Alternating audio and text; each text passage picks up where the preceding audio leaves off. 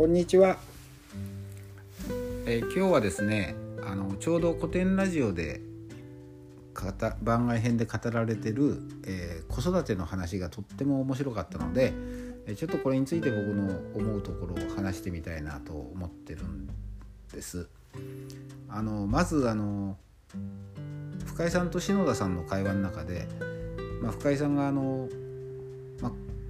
人類史で、えー、子供を親子で親だけで育てるっていう歴史はまあ本当に最近始まったことだと、えー、ずっとですねあのコミュニティの中でみんなが共同して子供っていうのは育ててきたんだよっていう話をしてですね、えー、で将来的にまこうなっていった方がいいんじゃないかっていうようなお話だったと思うんですけども、まあ、本当にあの深井さんの話っていうのはいつも思うんですけども今ある既成概念をぶっ壊してしまえば本当にいろんなことがスムーズに流れていくんだっていうすごく納得させられる話なんですよね毎回思うんですけども。でこの親子で子供を育てなきゃいけないっていうなんかこの概念がですねある限りなんかいろんな無理があることを無理がないようにこうところどころ修復してなんか絆創膏を貼るみたいな解決の仕方で、えー、今なんか右往左往してるっていう今の状態な気がします。本当に地域みんなで育てましょうってすごくいいと思いますね。あのみんなやりたがるとも思いますし子供にとってもいろんな大人と接することができて幸せじゃないかなと思います。であのこの子育ての問題僕自身はあの独身ですしえ子供育てたことももちろんないんですけどもあのこの問題に関しては非常に関心があるんですよ。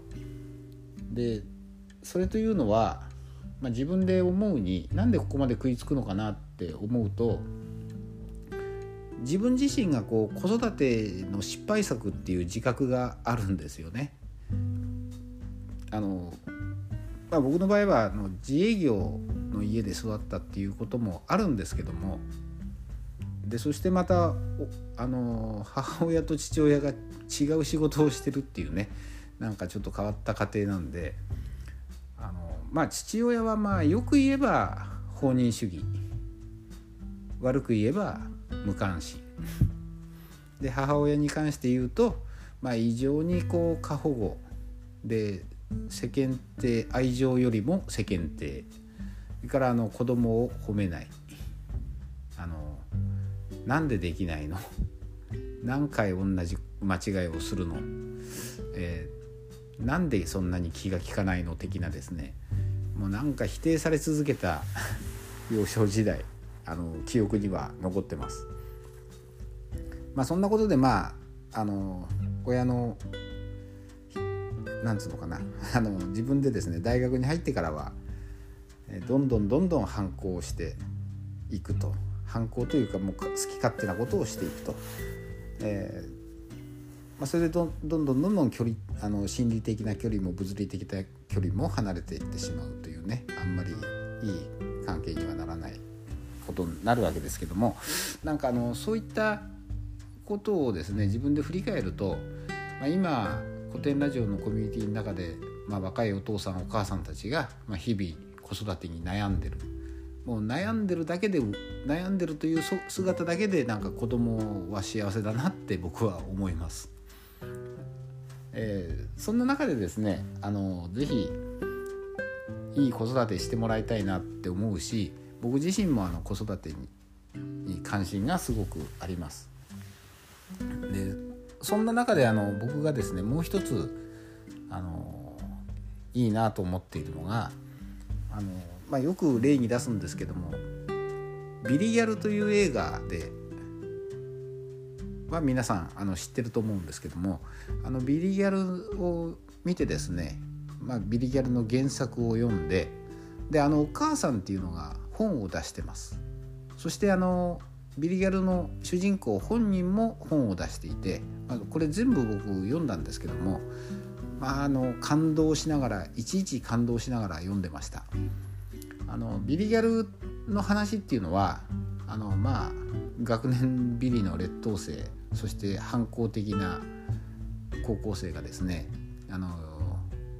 奮起して慶応に一発合格するっていう、まあ、サクセスストーリーにはなってるんですけども、まあ、あの話っていうのは実はあの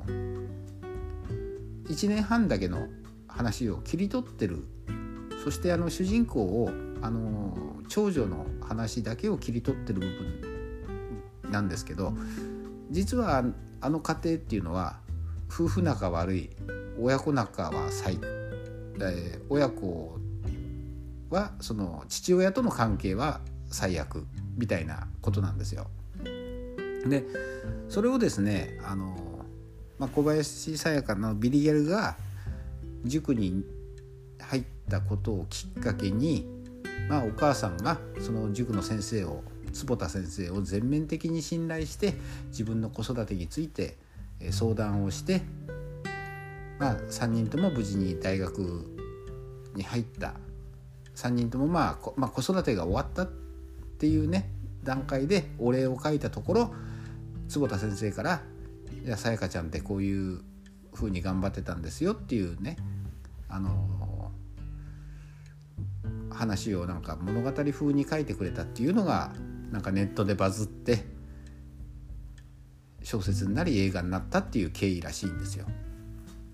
でそれに、まあ、伴ってですねこのお母さんが書いてる本があります。えっ、ー、とダメ親と呼ばれても学年ビリの3人の子を信じてどん底家族を再生させた母の話という非常に長いタイトルなんですけどこの中にあのお母さん自身の人生もにも触れてました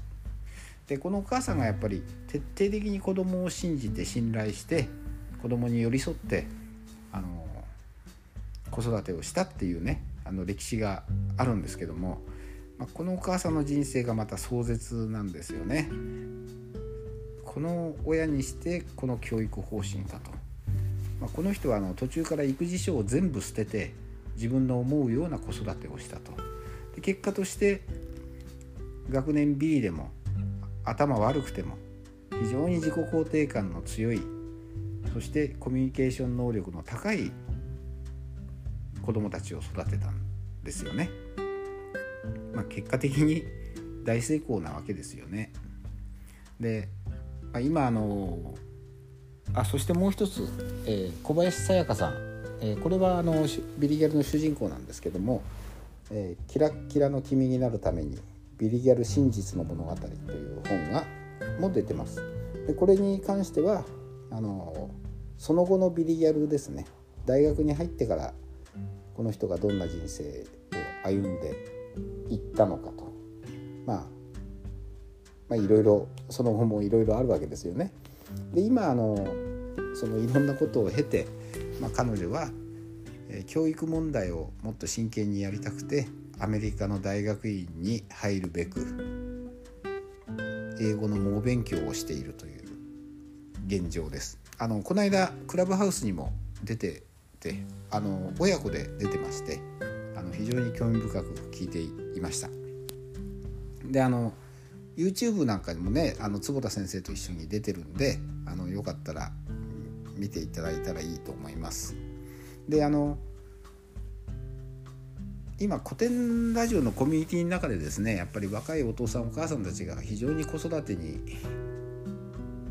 もう考えながらというか、えー、試行錯誤しながらいろいろやっててですね是非あの